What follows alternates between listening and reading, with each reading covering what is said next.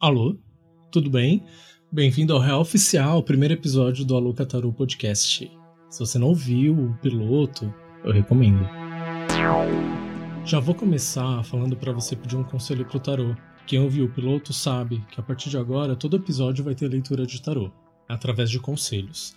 Então, para o que você está fazendo e mentaliza uma pergunta bem objetiva, um conselho bem objetivo pro tarô pede para ele conversar com você e te dar uma resposta que você não está conseguindo achar dentro de você, com os amigos, com os parentes, não tem conseguido achar uma outra solução. Mentalizou?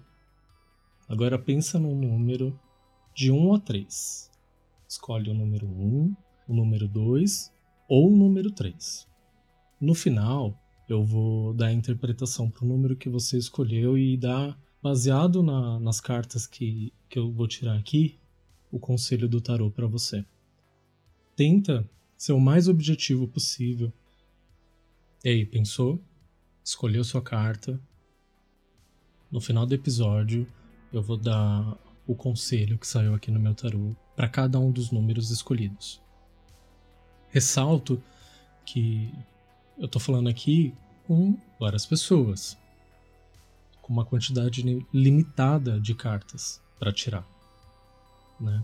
Não é uma leitura profunda. Então, por isso que eu peço que você seja bem específico ou específica na sua, na sua pergunta, para a gente tentar se aproximar o máximo possível do que você precisa para sair dessa situação ou para entrar. Quem ouviu o episódio piloto ouviu que além de, de eu explicar do porquê o Aluca Tarot existir, eu também falei do louco, que é o arcano zero, porque além de ele ter inspirado o nome do Aluca Tarot, ele é um ótimo arcano, assim, auspicioso. Ele é o arcano da, do início das jornadas, né? Do, do começo de tudo. Agora, do louco, a gente vai falar da sacerdotisa, que é o arcano 2, a arcana 2, né? Do tarot. Os arcanos que eu escolho abordar aqui no, no podcast ou lá no Instagram Depende muito, assim, não tem uma sequência certa, depende de, de, como que eu tô naquela semana, naquele mês, de que momento que eu tô vivenciando, sob que arquétipo eu tô vivendo esses dias, que situações ou sonhos eu tive nos últimos dias e que me fazem me conectar com tal ou tal arcano, seja ele maior ou menor. É assim que eu escolho, de uma forma muito intuitiva. E nada mais intuitivo do que a sacerdotisa, que é, para mim, a arcana com mais representatividade feminina dentro do tarô. É a arcana que carrega em si toda a feminilidade do mundo, toda a sua potência feminina. Eu já vou explicar por que, que eu acho isso. Vamos ver se vocês concordam comigo. Se você for lá agora no Instagram, lê o último post que é sobre a sacerdotisa, lá você vai ver que é uma abordagem menos objetiva, quase poética sobre o arcano. Eu trago para compor o texto que eu escrevo sempre alguma obra de arte, um desenho, uma exposição, um vídeo, um, um filme que no mundo atual, que na modernidade, tenha nele impresso os significados de determinado arcano. Eu coloquei um vídeo lindo que chama Flower, que vale a pena ir lá assistir, que fala do desabrochar de uma flor, do seu nascimento, desde a semente no, debaixo da terra, até esse romper da semente, o se tornar uma flor, romper a terra e o seu declínio, a sua morte, a sua volta para a terra. E o meu texto, antes de eu descobrir esse vídeo, antes de eu chegar até ele, o texto já estava pronto e o texto fala da mesma coisa, eu tinha feito o mesmo paralelo. Então, as coisas meio que vão fluindo de uma forma, vão me levando para um caminho e as coisas vão se confirmando, eu vou deixando meio que fluir, que nessa fluidez que é natural do ser humano, que a gente se desconecta dela tantas vezes, é que eu vou desenvolvendo meus posts lá e, consequentemente, aqui também. Quando a gente está vivenciando a sacerdotisa, que é a arcana número 2 do tarô, a gente não pode ignorar o fato de que ela é o número 2. E o número 2 tem a ver com acumulação. Tem a ver com um mais um. Tem a ver com um todo. O um não é nada sozinho. É quando ele se encontra. É a primeira vez que com um acha o outro um completude. Eles se encontram para a partir dali dar fruto a alguma coisa. Nesse caso, o 2 tem tudo a ver com acumulação, com soma, com juntar, com recolher para depois expandir. Tanto é que depois do 2 vem o 3, que é a Imperatriz. A Imperatriz é a própria expansão, ela dá a luz. No 2 não. A gente está acumulando, A gente está em processo de gestação de alguma coisa. É o momento da gente ficar introspectivo, não tomar muitas decisões, usar esse momento de introspecção para autodescoberta, para descobrir coisas que na correria, que nesse mundo tão prático, pragmático e objetivo que a gente vive, a gente não percebe. Então, quando você se sentir introspectivo, silencioso, pensativo, não ignore esse fato. Use esse momento, essa introspecção, para se descobrir, para se investigar, para de repente até começar em coisas novas, mas sem muita ansiedade. Se você está pensando em começar um projeto, por exemplo, e você está se sentindo introspectivo, até triste às vezes, você pode começar a pensar em saídas, em soluções do mundo prático, mas sem agir. Vai pensando. Sonha, é o momento de sonhar. Se abre, vai ler um livro diferente. Se você está acostumado a consumir determinado tipo de literatura, dá uma mudada. Intercala aí entre uma ficção, um romance, um livro de poesia, um livro sobre espiritualidade, um livro sobre política, sobre o sagrado feminino, coisas que vão expandir aí a sua mente, coisas que vão trazer para você novos conhecimentos. E novos conhecimentos são sementes dentro da gente. Pode ser que ali na hora nada aconteça, mas pode ser que daqui dois, três meses, duas semanas, não sei te dizer. Pode ser que aconteça uma situação onde você veja utilidade naquilo. Não que as coisas precisem ter utilidade sempre, mas você vai lembrar daquilo. É uma referência, é uma ideia, é uma solução que estava ali dentro de você. Estava germinando e você nem sabia. Porque você jogou uma semente lá e ela estava lá, trabalhando para rasgar a carne e nascer, para romper a terra e nascer. Às vezes a gente joga sementes dentro da gente que não prosperam e tudo bem, não era para prosperar mesmo, mas tudo é semente. Tudo que a gente consome é uma semente que a gente joga lá dentro. Óbvio que requer aí um trabalho de regar, de adubo, de manutenção. Outras coisas só ficam lá dentro e sem perceber, quando a gente vai ver, brotou. Aí você lembra, meu, de onde que veio isso? Foi aquilo lá que você plantou lá atrás. Pode ser até um desejo que você teve, algo que você desejou tanto e que começou a frutificar dentro de você, a borbulhar dentro de você. E quando você menos espera, sem perceber, internamente, no seu inconsciente, no seu submundo, que é o reino da sacerdotisa, ele estava nos bastidores trabalhando para que você tivesse e alcançasse aquilo que você tanto quis. Se você está ouvindo esse podcast, você já está aí sob uma faceta da sacerdotisa buscando sementes de espiritualidade de autodescoberta através do tarô, mas existem outras, infinitas. Ainda sobre autodescoberta, além da espiritualidade, da meditação, de tantas coisas que a gente tem ouvido falar, tem a psicanálise, que é uma ótima ferramenta, que é uma ótima solução de autodescoberta. Nesse momento, você também vai se sentir propício à sensibilidade. Tudo que o mundo não deixa a gente sentir, porque ele é prático, ele é pragmático, ele é duro, ele é sim, sim, não, não, você nesse estado vai começar a se abrir às coisas invisíveis, essa sensibilidade vai abrir seus olhos para coisas que já estavam ali, não significa que elas nunca estiveram, tá? O nosso estilo de vida, que é tão organizado, a gente tem hora para tudo, tem lugar para tudo, tem roupa para isso, roupa para aquilo, todos esses traquejos sociais nos cegam de certa forma, que a gente fica ali no automático. Quando a gente está sob o aspecto da sacerdotisa, a gente sai desse estado de piloto automático e vai para um lugar meio etéreo, meio gelatinoso, aquático. É como se a gente estivesse dentro de um grande útero cheio de potencialidades que vai levar a gente a descobrir novas coisas, a enxergar de uma nova maneira. A gente aprende a enxergar na escuridão quando a gente está dentro desse grande útero da sacerdotisa. Olha que maravilhoso você ter o dom de enxergar na escuridão.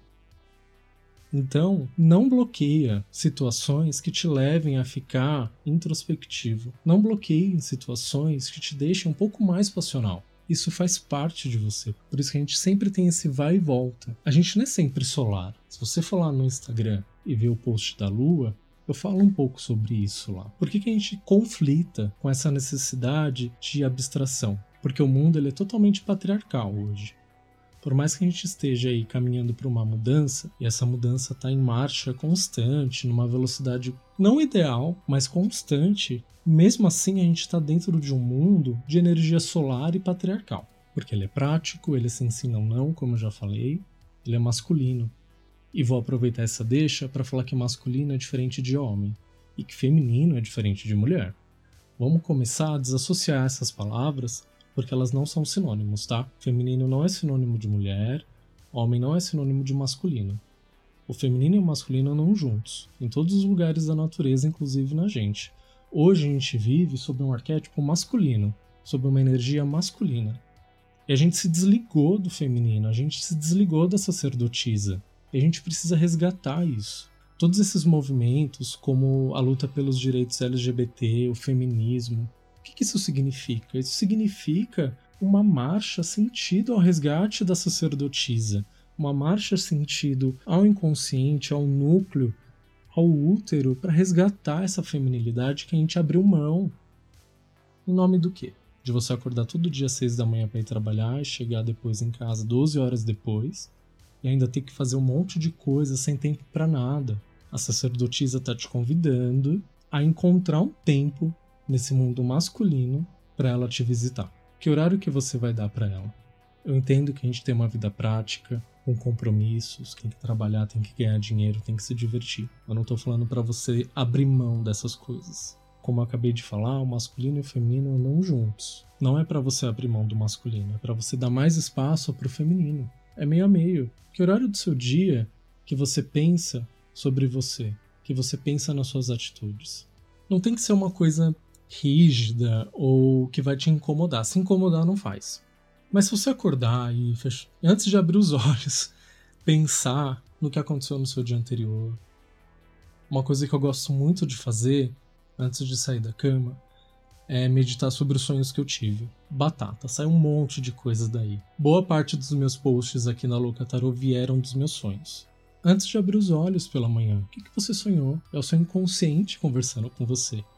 É quando a gente se entrega pro inconsciente, pro imaterial. É quando a gente se desliga desse mundo prático, mergulha rumo aos braços da sacerdotisa. É um desperdício acordar e não pensar em tudo que aconteceu nessas horas. Era você lá. Por mais que você estivesse dormindo, era você. É uma parte de você.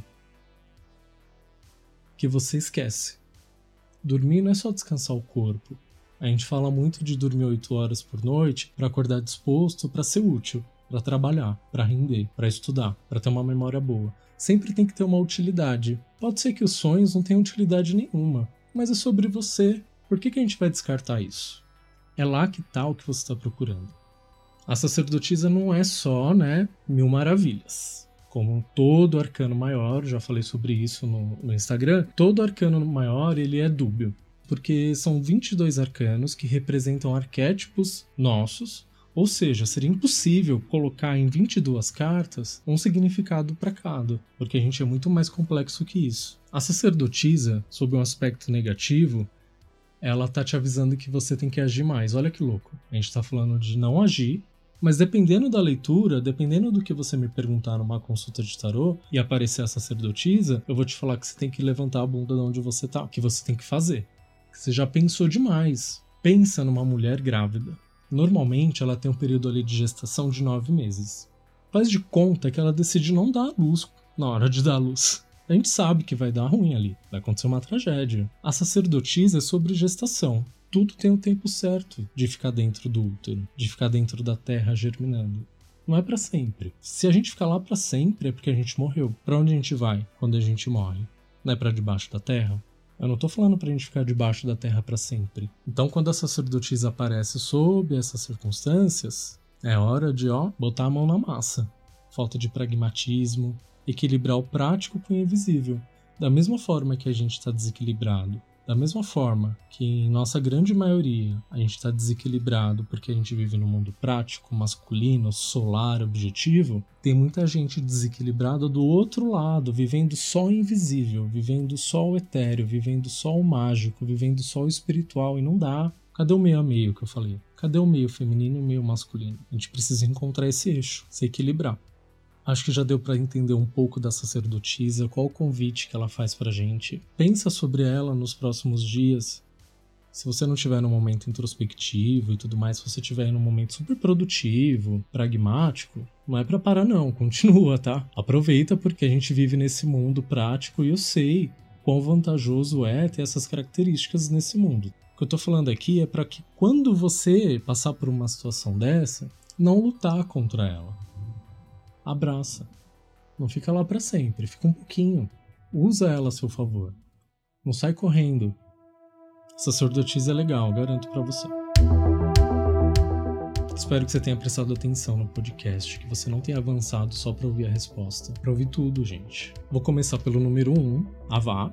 Se você escolheu o número 1 um e tá apaixonado por alguém que tá te fazendo aí cozinhar em banho-maria, vou te falar uma coisa. Para de viajar na maionese Acho que está sonhando muito, está projetando muito, principalmente porque é uma pessoa rígida, uma pessoa que só ela faz a regra do jogo. E para você ficar e para você participar do jogo, você vai ter que cumprir as regras. É isso que você quer? Se for, tudo bem. Tarot te alerta a não criar muita expectativa. Talvez você esteja idealizando um relacionamento, uma situação que só existe na sua cabeça. Vai conhecendo a pessoa, vai investigando. Sobre essa rigidez, não tem muito o que fazer. Não tem como a gente mudar ninguém. Cada um é cada um, cada um é responsável por si. Só a gente pode se mudar. Nossos pais, qualquer pessoa que falar pra gente o que a gente tem que fazer, a gente pode até ouvir, mas a gente só vai viver se a gente decidir viver aquilo, decidir viver aquela mudança e para de projetar um pouquinho, tá bom? Se você tirou a carta número 2, e tá a fim de começar aí uma, uma empreitada nova, entrar numa história nova, independente do, do tipo de empreitada, se joga. Mas se joga bonito. Talvez você ache que você não tem as ferramentas para começar e talvez você não tenha mesmo, mas você tem uma coisa que não dá para comprar, que é a energia, que é a vontade. Então, se você tá com vontade de começar essa história, só vai. Vai que vai rolar. Pode ser um relacionamento, pode ser um trabalho novo, pode ser uma casa nova, pode ser qualquer coisa nova. Qualquer coisa que você tá afim. Ai, meu pai, quase caí. Qualquer coisa que você tiver afim de dar início, pode ir. O tarot tá falando, vai, minha filha, se joga que é seu. À medida que você for fazendo, a providência vem, os recursos vêm. Mas esse recurso que você tem, que é essa energia, essa vontade de realizar, é impagável. Você não vai achar em lugar nenhum, só em você. Então vai e faz. Olha o contraste com a sacerdotisa em número 2. Número 3. Hora de dar uma descansada aí, hein? Você ficou bem machucado. O que aconteceu? Gastou muito, estourou o limite do cartão, pegou dinheiro emprestado, fez empréstimo, comprou roupa demais. O que aconteceu aí com a sua vida material? É um momento aí de você dar uma recolhida, parar de pensar demais sobre isso e aprender com o que deu errado. Se permita ter cometido esse erro e para de projetar um, um cenário ideal para o futuro também. É um momento de cura, é um momento de você se abraçar um pouquinho e falar tudo bem, você vacilou, aprendeu e vai dar tudo certo. Isso é você falando para você, vai dar tudo certo, tá? É para não acontecer de novo. Mas principalmente, para de ficar pensando no que vai acontecer depois. Para de fazer a sonhadora, para de fazer a deslumbrada. Olha para trás, entende a lição, respira e recomeça. Antes de você ir embora, preciso falar que além do podcast, tem as playlists de todos os arcanos no Spotify. Ouve, gente, tem tanta playlist lá, tanta música legal. Para cada arcano que eu posto, para cada arcano que eu abordo aqui na Locatarô, eu crio uma playlist lá, dá o maior trabalho, ninguém tá ouvindo. Entra lá no, no Spotify, a Locatarô, procura, vocês vão achar o perfil e segue. Segue as playlists, todo mundo precisa de música nova, você vai ficar ouvindo essas 15 músicas todo dia da sua playlist, vai enjoar. Então vai lá, ouve as playlists dos arcanos. Como que eu faço elas? Por exemplo, hoje eu tô falando da sacerdotisa, que é a arcana número 2. Então eu vou criar uma playlist de duas músicas. Olha só, que curtinho. Já criei playlist de uma música, que foi quando eu falei do mago, que é o arcano 1. Quando eu falei do louco, que é o arcano 0, eu não criei playlist, porque, né, zero músicas. É um jeito legal de você descobrir música, é um jeito legal da gente vivenciar os arcanos, de vivenciar o tarô de uma outra forma. Tarô não é só ficar postando carta não é só ficar vendo carta. Tarô é mais do que isso. Tarô tá no nosso dia a dia, tá na música, tá no cinema. Tarô tá na arte, tá na política, tá na família, tá no sexo. O tarô tá em todos os lugares da nossa vida. Então ouve, o link tá na bio do Instagram. Você vai clicar lá e vai ter uma série de links dentro do link. Um deles é da playlist do perfil da Locatarô no Spotify. Ouve e me conta o que você achou. E se você quer uma consulta um pouco mais profunda, e quer desvendar aí alguma coisa que você não está conseguindo enxergar, entender, manda um e-mail, me chama por direct. Eu faço atendimento por telefone, por Skype, presencial, o jeito que for melhor para você.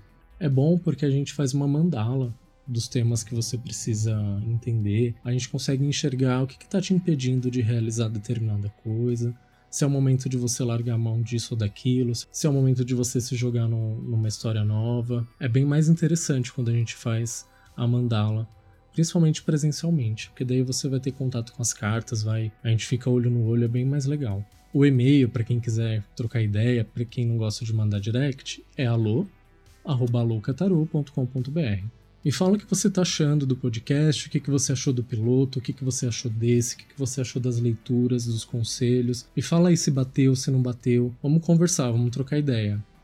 Muito obrigado por ter ouvido mais esse episódio. Um beijo e até a próxima.